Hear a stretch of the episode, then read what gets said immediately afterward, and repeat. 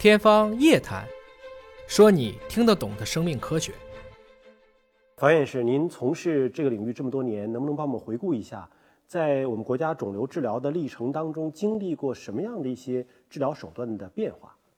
治疗手段一开始还是多数是手术切除，因为这个可以减轻肿瘤的负担，对吧？用任何其他方法要摧毁肿瘤都不如它来得快，但是。这个治疗它一定要有一个病人的肿瘤的情况，有些是不能切除的，比如说和重要器官联合联系起来。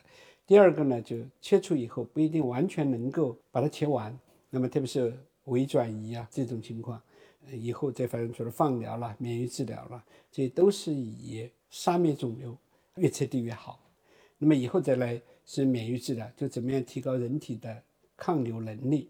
来保护人体的正常器官，那么从前到后这样一个历程，应该说每一个方法都是具有一定效果的，但是不同的病人应该采取不同的组合，因为病人的情况不一样。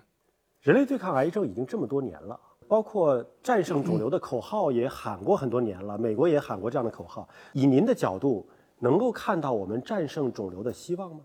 肿瘤事实上，它是人体整个生命阶段的一个表现，有人表现早，有人表现晚。从某种程度上来讲，它也是这人一出生，他们是要出生入死，出生就要代表要死。但是通过吃饭，通过吸氧气、喝水，逐渐的抗争，于是有了生命啊，越长。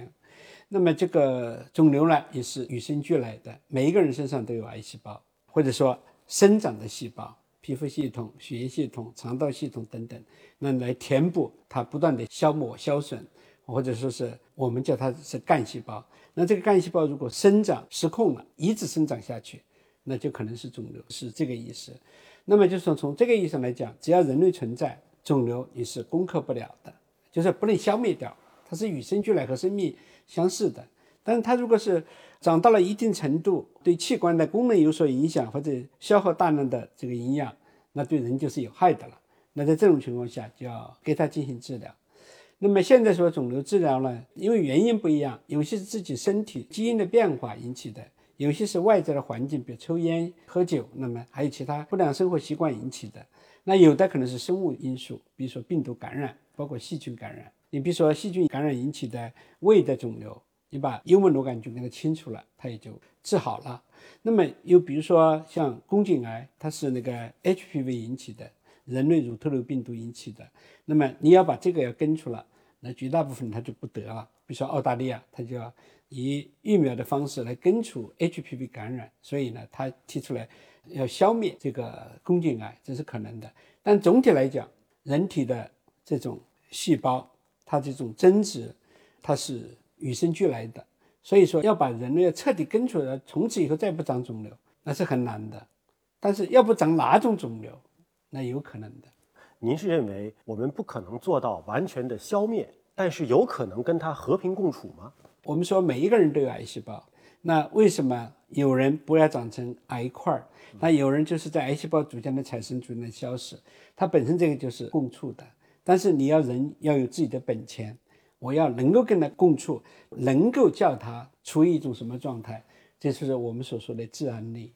人体的自然力是与生俱来，随生命的消长而消长。是自身免疫力吗？除了免疫力，还有其他力量，比如说自主生成力、自相耦合力、自发修复力、自由代谢力、自控平衡力、自我保护力、精神统控力。所以，自我保护力是免疫力，免疫力就像一个国家的国防军。国防军要好，其他力量也要强，国防军才好。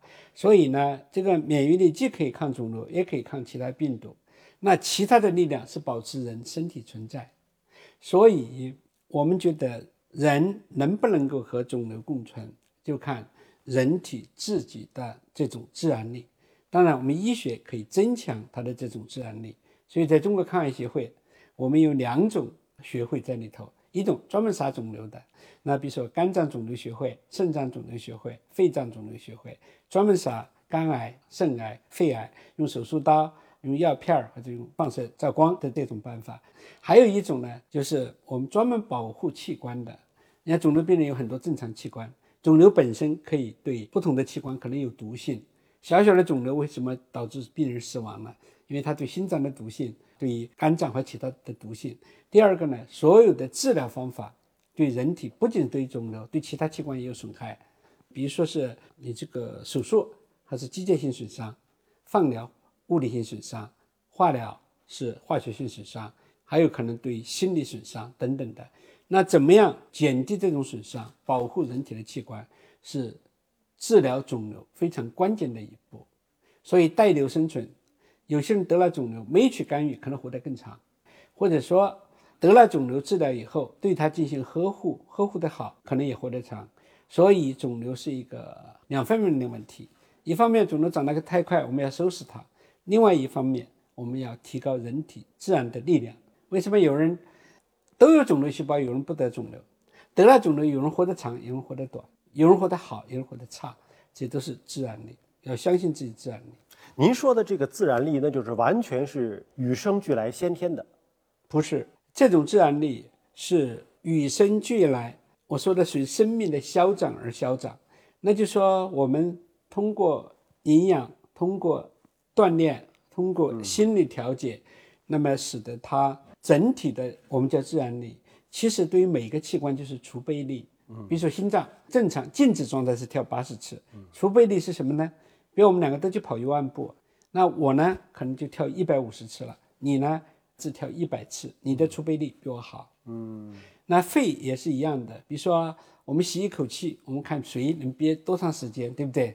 憋得长的肯定是肺的自然力很好。这总体加在一起，有先天成分在，但后天的营养、运动环境也都影响和作用着。对，就是说通过后天努力，你的这个自然力是可以锻炼和提升的。是。哦，得了病是会损害自然力，明白。很多治疗是会损害自然力。人之所以能活，活得好，全靠自然力。那医生呢？我们的医疗干预只是帮助你而已。嗯，呃，确实这可能会解答一些老百姓心中的困惑，因为生活当中会有这种极端的例子，可能有的老人活了九十岁也不得肿瘤，有的孩子可能十几二十岁。就得了恶性肿瘤，对吧？那这其实就是有它内在的因素在了，是，嗯，或者是先天的这个基因遇到了什么问题，或者是后天有害的因素对它的影响。因为肿瘤治疗，您刚才帮我们回顾了一下，它的方法这么多年来，其实虽然是在进步，但好像还没有一个特别本质的一个变化。基本上哪里出了问题就去挂哪个科室。我们现在肿瘤分科也是妇瘤科的呀。或者是这个胸外科的呀，也是按照这个长的位置来分科。但是您提出了一个概念啊，就是叫做 MDT 多学科的二点零的一个版本。因为多学科的这个共同会诊呢，这好像之前也都有。那您提的这个二点零又是什么呢？这样说一个背景，我们知道美国的肿瘤的五年生存率大致上是百分之六十多，而中国不到百分之四十，几乎上差了一半。那么这里头可能有两个最重要的因素，不是说医生水平不够，不是的，其实治疗肿瘤大家都差不多。美国呢，第一个它癌种不一样，它是以乳腺癌、前列腺癌比较多，而中国呢就是肝癌啦、胃癌呀等等这类疾病比较多。那么相应来说治起来困难得多，这是第一个。第二个是在美国，他们搞这个多学科的这种会诊，可能要比我们要好。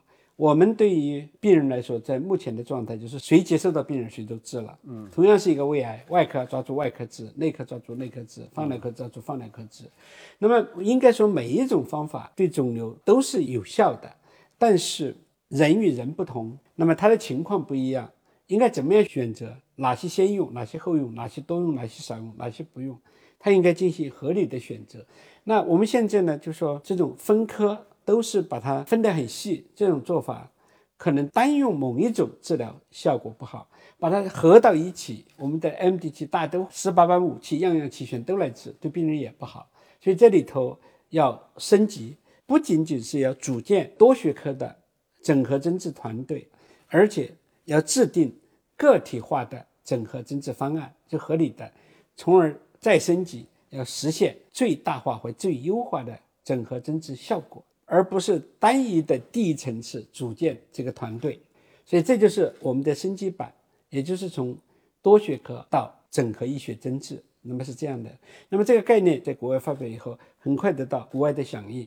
现在国外提出来这么一句话：肿瘤的整合诊治是未来医学发展的方向，不是之一，那就是唯一。否则的话，单一的技术或者方法对肿瘤是搞不定的，可能最后得到结果是不好的。